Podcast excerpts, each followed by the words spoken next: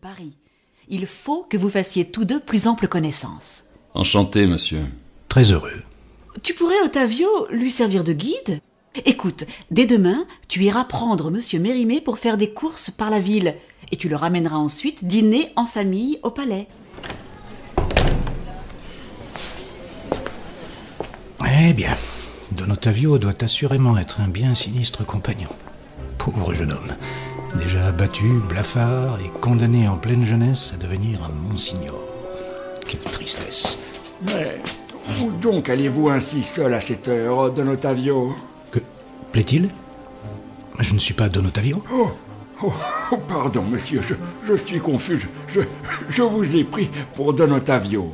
Enfin, enfin, enfin pour, pour quelqu'un d'autre. Mille excuses, pardonnez-moi. Malgré les avertissements de la marquise, peut-être même à cause de ces avertissements, je n'eus rien de plus pressé que de découvrir la demeure d'un peintre de ma connaissance, et je passai une heure avec lui dans son atelier à causer des moyens d'amusement, licites ou non, que Rome pouvait me fournir. Je le mis sur le chapitre des Aldobrandi. Les Aldobrandi?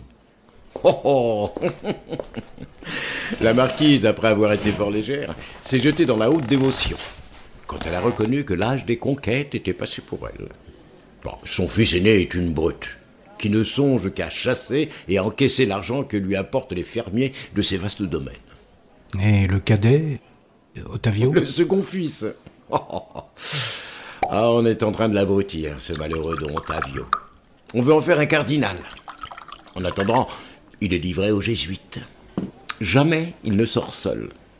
Défense de regarder une femme ou de faire un pas sans avoir à ses talons un abbé qui l'a élevé pour le service de Dieu. Et qui, après avoir été le dernier ami de la marquise, gouverne maintenant la maison avec une autorité à peu près despotique.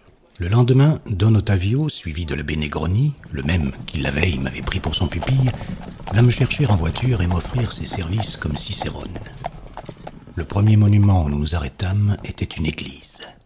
Sicut et nos dimitimus debitoribus nostris, et ne nos inducas in tentationem, sed libera nos a malo. Amen. Amen.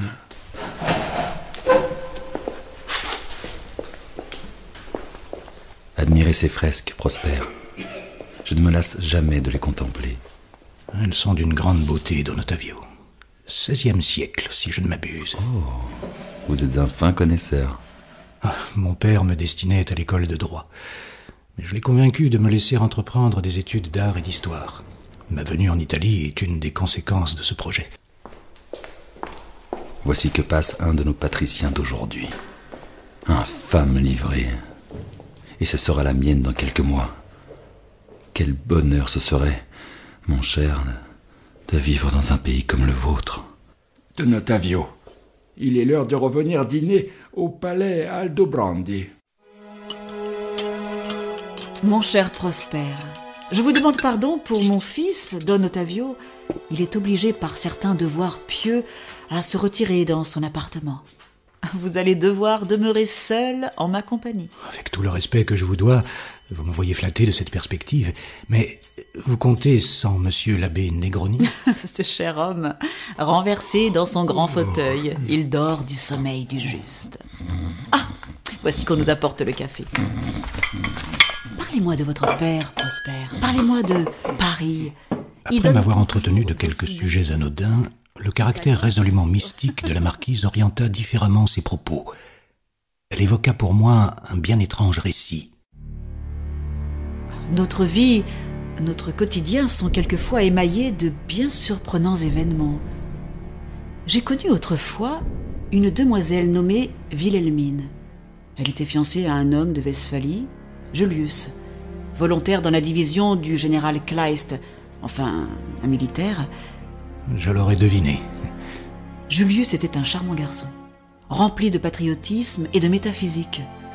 En partant pour l'armée, il avait donné son portrait à Wilhelmine, et Wilhelmine lui avait donné le sien qu'il portait toujours sur son cœur. Cela se fait beaucoup en Allemagne. Le 13 septembre 1813, Wilhelmine était à Cassel, vers 5 heures du soir, occupée à tricoter avec sa mère et sa belle-sœur.